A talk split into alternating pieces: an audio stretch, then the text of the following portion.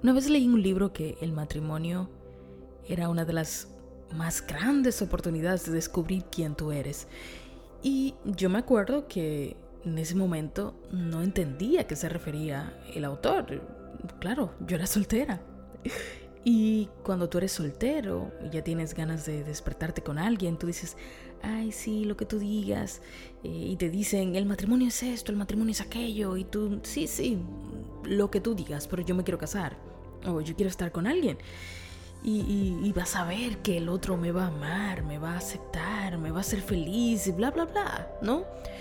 Toda esa bobería de expectativas con las que uno se mete en una relación y, y comienza a herir la relación desde el principio. Y luego que yo me casé, ¡puf! Eureka. Tenía razón, lo entendí. El matrimonio, en verdad, a mi juicio, en mi experiencia, ha sido la mejor oportunidad de descubrir quién yo soy. Porque te pasas todos los días de tu vida, muchas horas del día, con, esta otra persona. Y tú sabes la cantidad de situaciones que se crean entre estas dos personas, los roces, los desacuerdos, peleas, risas, sexo, tristeza, frustración, alegría, dificultad, paz, em, a veces falta de dinero, diferencia de ideas, diferencia en la forma de abordar las cosas, en fin, tantas y tantas circunstancias. ¿Quién eres tú frente a todas esas circunstancias?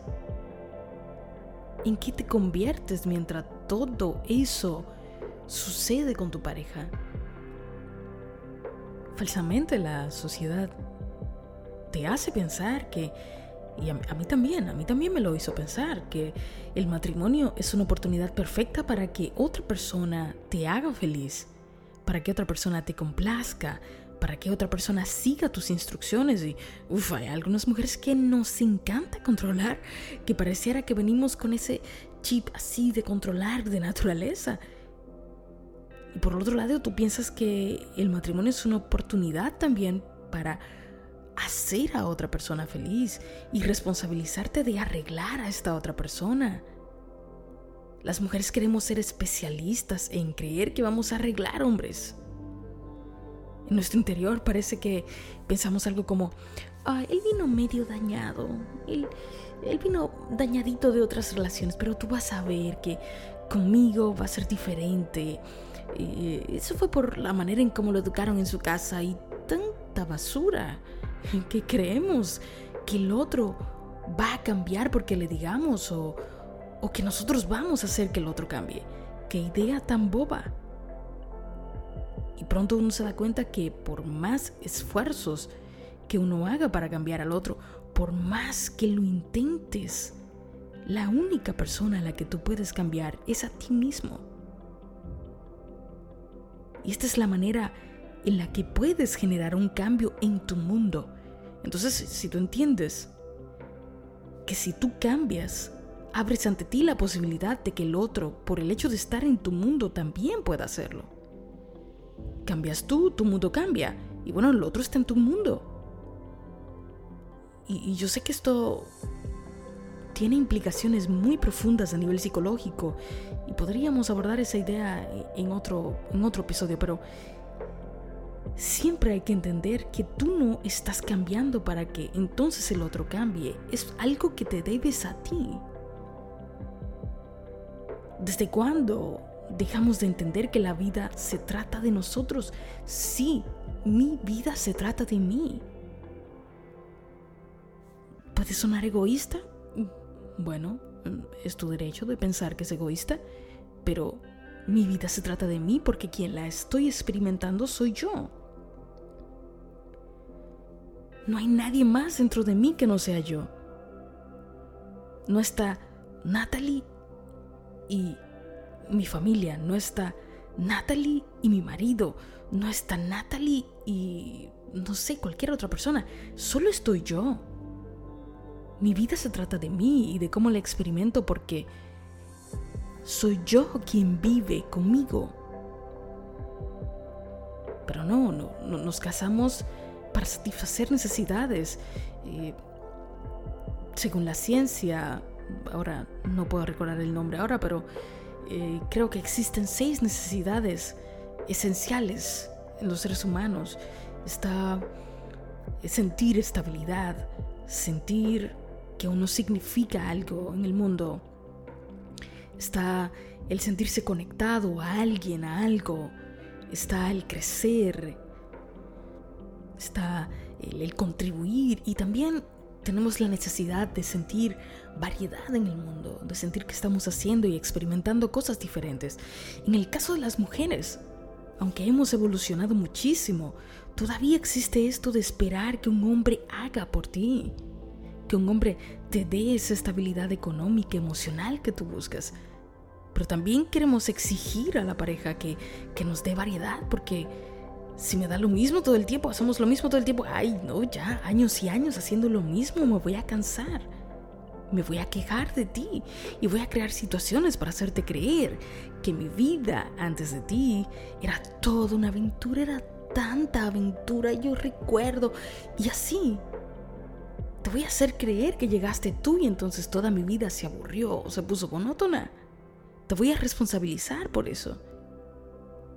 Y así mismo voy a creer que me hagas sentir importante, que me des atención. Y si no la das, voy a decirte que en una relación tenemos que estar a la par, que me desgastas, que siento que doy y que doy y que no recibo. Me voy a enojar y hasta te voy a manipular. Porque voy a hacerte creer que es tu deber. Por lo menos decirme que estoy bonita. Por lo menos que voy al salón, voy, voy a arreglarme el pelo y tú lo notes que es tu responsabilidad, es tu deber. y así, bueno, y faltan tantas necesidades, pero tú, yo creo que tú entendiste mi punto, ¿no? Así es como entramos a las relaciones, teniendo un vacío que exigimos que otro nos llene. Y creemos que la pareja, el, vivir en pareja, el matrimonio es para llenar el vacío que en todas las relaciones anteriores no se llenaron tampoco.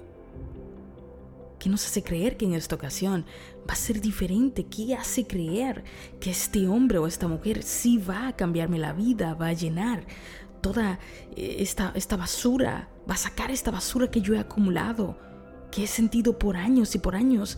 Y inconscientemente creí en lo más profundo de mí que iba a ser feliz cuando compartiera mi vida con alguien. Pero si tu vida se trata de ti, y eres tú que cargas el vacío dentro de ti. El acceso a tu interior solo lo tienes tú. ¿Cómo quieres darle esta responsabilidad a alguien más? ¿Cómo quieres ponerle este peso a la otra persona? A esta persona que tú dices amar. ¿Cómo esperas que el otro haga por ti lo que tú mismo no has sabido hacer por ti? ¿Qué estamos haciendo ¿Qué estamos haciéndole a nuestras relaciones? ¿Qué estamos haciéndonos nosotros? ¿Cuántas relaciones no se han roto? Porque el otro tampoco ha hecho ningún trabajo interno. Y tenía que suplirte tus necesidades económicas, emocionales, sexuales. Tenía que sacarte, tenía que tener un horario de salidas y todo esto, ¿no? Y no me malinterpreten, eso está hermoso, es, es lindísimo vivir esa conexión con otra persona. Pero cuando se hace del amor, no desde la exigencia. No porque soy tu mujer o no porque tú eres mi mujer y tienes que hacerlo. Se hace desde el amor, no desde el ego. Qué distinto es cuando uno entiende que estas situaciones que se dan entre dos seres humanos que sin saberlo se escogieron a niveles profundos mucho más profundos que lo físico, mucho más profundo que lo emocional. Cada persona que llega a nuestra vida tiene una misión y es la de hacernos crecer. Por supuesto, obvio que para que esto sea posible, tenemos que verlo, tenemos que entenderlo. Pero esta persona con la que tú estás compartiendo tu vida ha llegado a ella con una misión mayor que la de darte dinero, sexo, comida suplirte necesidades emocionales. Esto es un intercambio espiritual. Es más que sexo. Es más que tener hijos. Es más que comprar una casa, un carro. Trasciende todo esto. Todos los millones de seres humanos que existen en este momento en la Tierra, de todas las posibilidades que hay, tú y solo tú escogiste esta. No es casualidad. ¿Qué tal si empezamos a abordar nuestras relaciones desde la oportunidad de descubrir quién soy yo en cada una de estas situaciones?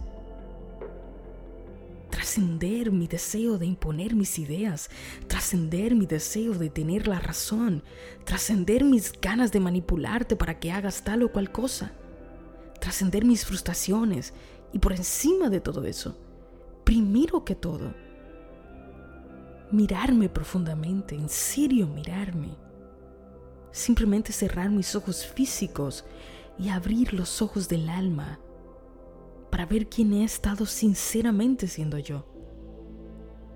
Aceptar que he estado siendo todo esto, sea bueno, sea malo, sea basura, simplemente mirarlo, sin juzgarme, sin maltratarme.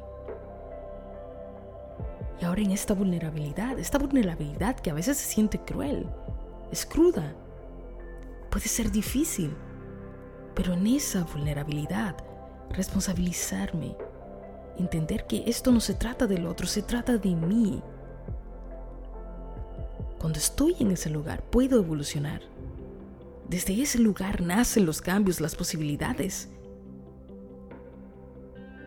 Allí se encuentra la posibilidad de que esta relación se convierta en lo que me he imaginado que sea, desde ese lugar que, en que puedo afrontar mi verdad, en que ahora decido quién quiero ser. Y puede que se abran muchas posibilidades, que todo este cambio tenga muchas otras implicaciones más profundas, que hayas asumido tu mayor privilegio, hayas recuperado tu poder, el de entender que tu vida es tu responsabilidad. Si entiendes esto a un nivel profundo, todas las posibilidades se van a desplegar ante ti. Y quizás esto todavía no lo experimentes, quizás no lo entiendas del todo, pero cuando tú asumes que esto se trata de ti, todo comienza a moverse a tu favor. La manera de hacer que tus relaciones de pareja sean más saludables es sanándote tú. Ese amor que tú quieres recibir, dátelo tú primero. Mira que no estoy diciendo, da primero el amor. Te estoy diciendo, dalo tú a ti. No desde el ego, no para demostrar algo, no. Oh, vas a ver, ahora sí. Eh, como yo me amo, no voy a permitir que la catala... No se trata de eso. Es de entender que en ti vive la propia fuente del amor esa fuente que no carece de nada, por ende nadie puede darte algo, porque tú ya lo tienes. Cuando eso pasa, el otro querrá darte lo mismo. Y si decide no hacerlo, tampoco hará falta, porque te habrás colocado por encima de la situación y todo aquello que queda por debajo de tu conciencia ya no tiene el poder de afectarte. Si no quieres seguir tu camino, si esta otra persona no quiere continuar contigo. O tú decides que esto ya no es para ti. Aún eso lo vas a hacer desde el amor. Comienza a abordar tus relaciones de esta manera. Prueba, no me creas. No me creas hasta que lo hayas probado por ti mismo. Es muy probable que luego de un tiempo duro, en el que tengas que ser muy disciplinado con tu mente y tus emociones, comiences a experimentar lo que es el verdadero amor, donde nacen las relaciones hermosas, sanas. En la vida todo lo que das es lo que tú vas a recibir. Así que ahora pregúntate qué estás dando. ¿Qué estás dándote a ti? ¿Qué estás siendo con la otra persona? porque eso mismo es lo que vas a recibir de la vida.